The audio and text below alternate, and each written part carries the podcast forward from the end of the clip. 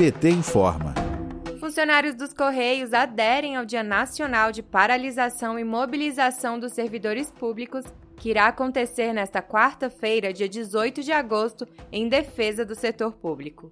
Liderados pela Federação Nacional dos Trabalhadores em Empresas de Correios, Telégrafos e similares, os funcionários decidiram entrar em greve geral por tempo indeterminado contra a privatização. Além do combate à privatização, o grupo discutiu também o andamento da campanha salarial de 2021 e 2022.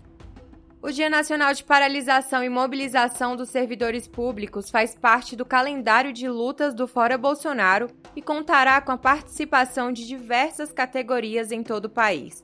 Nesta segunda-feira, 16 de agosto, a presidenta nacional do PT reafirmou o compromisso com as manifestações. Vamos ouvir.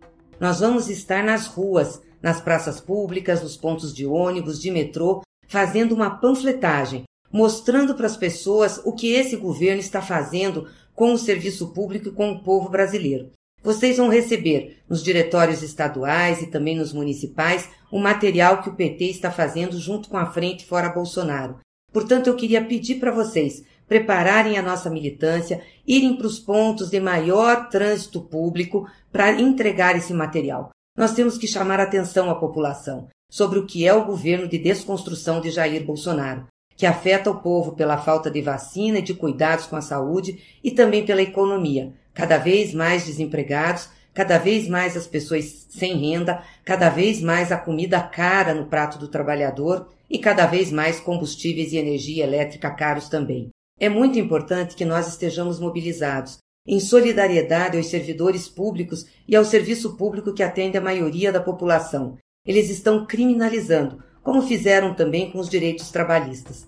A campanha Fora Bolsonaro tem uma nova data, será dia 7 de setembro, pelo impeachment de Bolsonaro, comida no prato, vacina no braço e auxílio emergencial de 600 reais até o fim da pandemia. De Brasília, Terra Thaís Costa para a Rádio PT.